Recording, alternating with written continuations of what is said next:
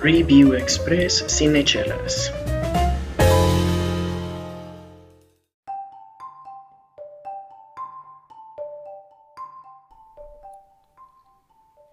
Hola amigos, bienvenidos a un Review Express más aquí en Cinechelas. Yo soy su amiga Karina Mejía. Me da mucho gusto que me acompañen el día de hoy, que vamos a revisar una película de animación que me llamó bastante la atención, que podemos encontrarla este verano aquí en Netflix. Bueno, no estamos aquí en Netflix, pero aquí estamos en Cinechelas, ¿no?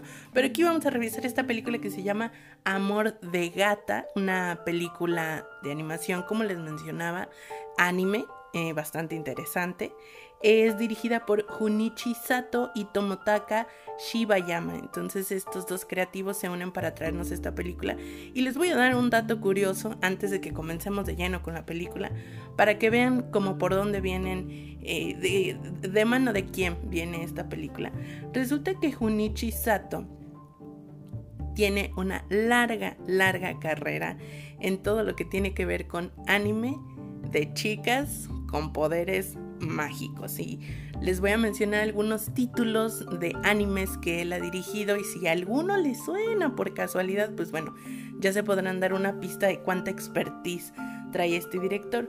Hablamos de que él ha dirigido series como Sailor Moon, por ejemplo, Magical Doremi, no sé por ahí si les suena, y la aclamadísima serie de anime Princess Tutu. Entonces, él viene recomendadísimo, trae el currículum para hablarnos de la historia que nos viene a contar con Amor de Gata, que bueno, para los que no son otakus como lo soy yo y que quieren así como que se quieren animar a ver esta película, pero como que sí, como que no, vámonos hablando así como, como si tú no supieras nada de anime, si tú amigo mío otaku eres súper fan y estás escuchando esto, dame dos minutos, así paciencia nada más en lo que explico todo esto del shojo para que nuestros amigos que no son otakus vengan también preparados para lo que vamos a hablar más adelante. Bueno, si tú eres nuevo en todo esto del anime, quieres entrar, quieres ver de qué se trata, te explico brevemente. El mundo del anime tiene tantos géneros como son y como existen, ¿no? Básicamente podemos encontrar anime para adultos, anime para niños, anime para adolescentes y específicamente el tipo de anime del que vamos a hablar el día de hoy con esta película Amor de Gata es shojo anime. ¿Qué quiere decir? Que es una película dirigida al sector shojo, es decir, niñas, adolescentes y todas las temáticas alrededor de, de este mercado, por así decirlo. Y más específicamente, si ya nos ponemos así como muy, muy específicos, hablamos de Majo Shojo, que quiere decir que es historias de niñas con poderes mágicos. Básicamente a eso se refiere el Majo Shojo. Entonces, pues teniendo como este contexto de por medio, empezamos hablando de Amor de Gata, esta película que como en todo el anime, a mí me queda súper claro, ellos no se guardan secretos, ellos te dicen de lleno de esto va y de esto va, que muchas veces Hollywood y, todo el, el, cine de animación de este otro lado del planeta tratan de guardar así celosamente en su narrativa el secreto más grande que, híjole, al final la gata era la niña. Ese era como el clímax y, la situación importante a revelar. Y en anime no se traen así, con rodeos, ellos te lo dicen desde el tráiler. El gato es una niña, ¿no? Y pues lo interesante es cuál va a ser el cuento detrás de todo esto, ¿no? ¿Qué, qué nos va a contar la película?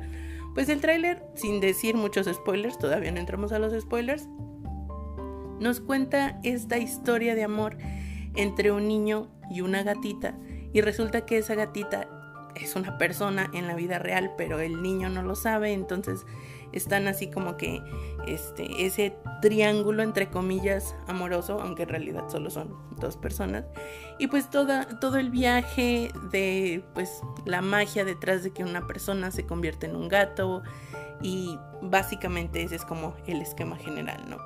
Sin entrar en muchos spoilers, digo, ya desde ahí viene la premisa, es como el, viaje de descubrimiento de cómo llegar a una cosa y a otra. les quiero contar brevemente la parte que más me gustó de esta película. Yo había visto que muchas personas la estaban viendo y que la estaban recomendando y que acababan con comentarios así como con el corazón hinchado porque les había gustado muchísimo la película. Ciertamente es una película muy bonita en el sentido de que te causa mucha ternura, ¿no? El, diseño de los personajes, sobre todo de, la gatita en específico, es súper tierno. Entonces, de que sales con el pecho lleno, lleno de una sensación así calientita y de mucho amor, definitivamente sí causa mucha ternura esta película en ese sentido, pero me gusta mucho que es una especie como de fantasía refrescante, yo me gustaría llamarle. Si bien va como de menos a más, o sea, el final de la película tiene muchísima más fantasía que el comienzo y que en el transcurso se van como intercalando ciertos hechos nada fantasiosos, sino muy de la vida real, que ayudan como yo siento como a equilibrar la trama creo que sí es un tipo de, de, fantasía que te ayuda así como a despejar la mente, a olvidarte. 100% escapista esta película, sin duda alguna. Ah, entonces, creo que si quieres pasar una tarde tranquila, a gusto, disfrutando de una animación, creo que esta es una muy buena recomendación. Me gustó también este plot twist del final que no quiero hablarles todavía que definitivamente te saca así como que, ¿qué? ¿Qué pasó? ¿De dónde vino? Creo que la película te va planteando una situación fantástica, pero no es muy explícita en cómo sucede esa situación fantástica. Y que precisamente el final es como, ah, tú eras el que estaba causando todo esto y que yo personalmente jamás, jamás me lo esperaba. Sin embargo, aunque sí hubo cosas que me gustaron, creo que también hay unos cuantos puntos que me gustaría mencionar que, como dicen en, las áreas laborales, son áreas de oportunidad, para no decir defectos, pero básicamente cosas que no me gustaron tanto de la película fue que hay ciertos momentos que la animación, a pesar de que es hermosa y que definitivamente está muy bien hecha, hay ciertas partes de la película en donde es imposible no notar el cambio de mano en el trazo. ¿Y a qué me refiero con esto? para hablar de manera general en cómo se realiza una animación, bueno, pues hay un cierto número de animadores dividido en equipos. Cada equipo tiene eh, pues la tarea de realizar ciertas escenas de la película y pues las van dibujando, las van creando realmente así a mano. Bueno, ya, ahí depende de la técnica de la película, etcétera, etcétera. Pero bueno, en, en cuanto a esta película en específico, Amor de Gata, sí siento que hay intervención como a mano porque se puede ver en el estilo gráfico de la película. A pesar de que tiene su intervención con 3D, etcétera. Entonces cada uno de estos equipos de animadores está asignada la tarea de completar ciertas escenas de la película. Y el hecho de que haya una guía o una base en cuanto al diseño de personaje, en cuanto al diseño de los escenarios, etcétera, es precisamente para evitar que suceda esto de que estás viendo una escena, cambia la escena y de repente parece que alguien más la dibujó.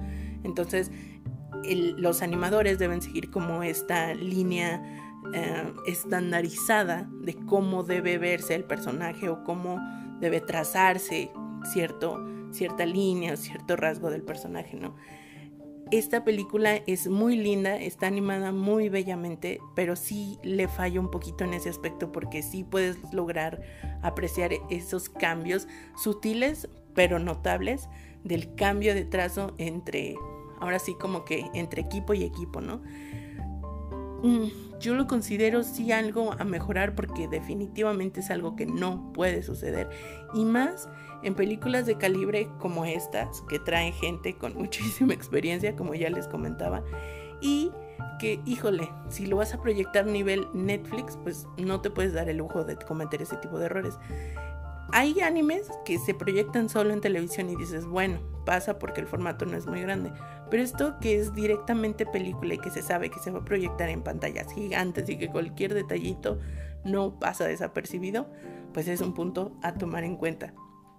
Y también otro punto que me gustaría mencionar que no me gustó tanto fue, híjole, esta parte del personaje principal con una actitud medio tóxica con el chico, es decir, un, vienen manejando un discurso de no importa que mi familia no esté, no importa que la escuela no esté, no importa nada, mientras el chico que me gusta me haga caso. Híjole, está... Eh, ah, eh, no, no es ajeno este tema y esta postura en una película de anime de adolescentes, de todo lo que venimos hablando.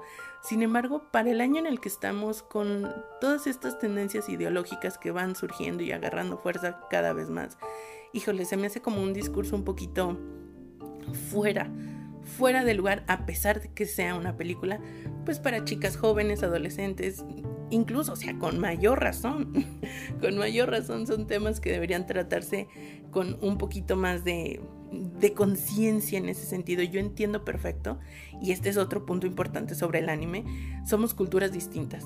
Japón, Latinoamérica, somos mundos, mundos distantes y mundos diferentes.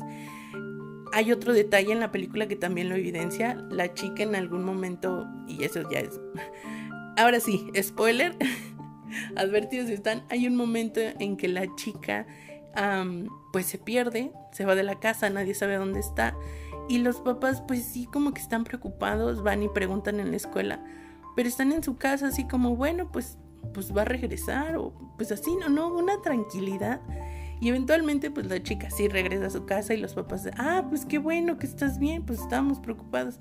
No, yo veía la película y decía, híjole, si eso hubiera pasado aquí en México, dejen ustedes fuera todos los asuntos de criminalística que puedan acontecer. Simplemente el hecho de que tu hija no aparece y no sabes dónde está. No, bueno, se hubiera armado un mere que tenga, ¿no?